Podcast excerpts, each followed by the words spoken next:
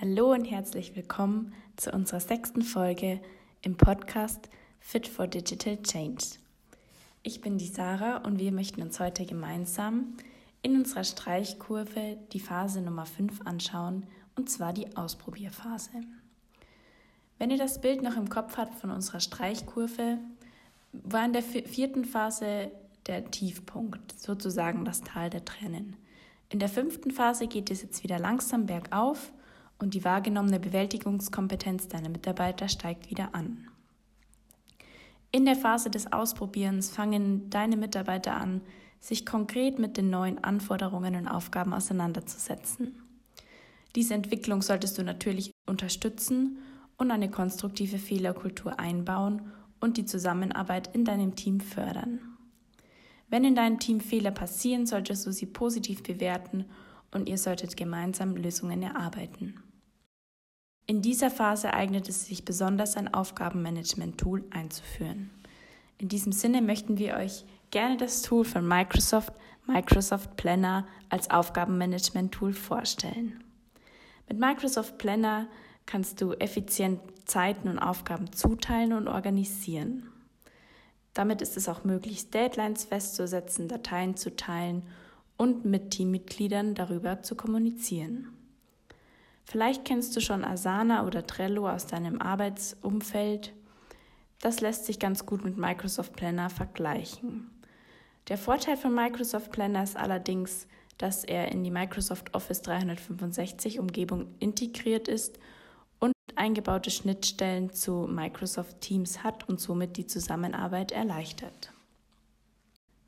Microsoft Planner hat einige Funktionen, die ich euch jetzt im Folgenden Schritt für Schritt vorstellen möchte. Erstmal, wie startest du mit Microsoft Planner? Über deine Startseite in Office kannst du auf Microsoft Planner zugreifen. Wenn du Microsoft Planner öffnet, öffnet sich die Startseite, auch Planner Hub bezeichnet. In Schritt Nummer zwei legst du deinen ersten Plan an Oben links in der Sidebar findest du ein Plus mit neuen Plan erstellen. Dort kannst du dann einen Plannamen vergeben und den Plan einer bestehenden Office 365 Gruppe zuordnen oder eine neue Gruppe erstellen. Pläne können öffentlich oder privat geteilt werden. Öffentlich bedeutet, das ganze Unternehmen kann auf diesen Plan zugreifen. Privat macht Sinn, wenn du in deinem Team zusammenarbeiten möchtest. Im Schritt Nummer drei, wenn du es keiner 365-Gruppe zugeordnet hast, kannst du die Mitglieder einzeln hinzufügen. Schritt Nummer vier, jetzt kannst du deine Arbeitsoberfläche einrichten, sogenannte Buckets. Das sind auch Spalten, in der man Aufgaben ablegen kann. Vielleicht kennst du Kanban-Boards und genauso ein Kanban-Board kannst du auch in Microsoft Planner darstellen. Wenn du nicht in Kanban-Board arbeiten möchtest, kannst du auch Themenboards oder Aufgaben nach Arbeitsbereichen zuordnen. Im Schritt Nummer 5 erstellst du dann deine ersten Aufgaben. Das geht ganz einfach. Unter jeder Spalte erscheint ein Plus mit Aufgabe hinzufügen. Dann kannst du in dieser Aufgabe ein Fälligkeitsdatum festlegen, Aufgaben zuweisen, Personen zuweisen oder es einer Kategorie zuordnen. Die Aufgaben können auch noch ganz easy zwischen den Buckets verschoben werden. Für die Übersichtlichkeit können Aufgaben gefiltert werden, zum Beispiel nach Status, Personen, Fälligkeitsdatum oder Kategorie. Das verschafft dir nochmal eine gute Übersicht. Insgesamt bietet Microsoft Blender drei Ansichten. Einmal die Board-Ansicht, ähm, zum Beispiel indem das Kanban-Board angezeigt wird. Dann gibt es eine Diagrammansicht, auch der Sport genannt.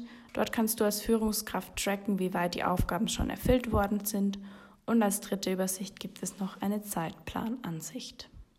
Microsoft Planner ist in das 365 Office-Paket integriert und du erhältst es ab 50 Euro im Jahr pro Nutzer. Zum Schluss zusammengefasst gesagt, ist Microsoft Planner ein übersichtliches, transparentes und zeitsparendes Aufgabenmanagement-Tool. Das Ziel dieser Plattform ist es auch, dass die Betroffenen genauso effizient zusammenarbeiten wie von Angesicht zu Angesicht. Und ein super Zusatz ist, dass Microsoft Planner auf allen Endgeräten verfügbar ist, sowohl im Web als auch auf mobile Applikationen. Ich persönlich finde Microsoft Planner ein super Tool und es bietet einfach eine wunderbare, schöne Übersicht über deine Aufgaben. Wie immer findest du weitere Informationen über die Internetseite oder über verlinkte Videos in unseren Show Notes. Dann bleibt mir nur noch zu sagen, vielen Dank, dass du wieder bei unserer Folge Fit for Digital Change dabei warst. Ich hoffe, du konntest etwas Neues lernen und wir konnten dir neue Inhalte vermitteln. In unserer nächsten Folge wird euch Sophie das Tool Microsoft PowerPoint vorstellen. Mach dich fit für den digitalen Change, eure Sarah.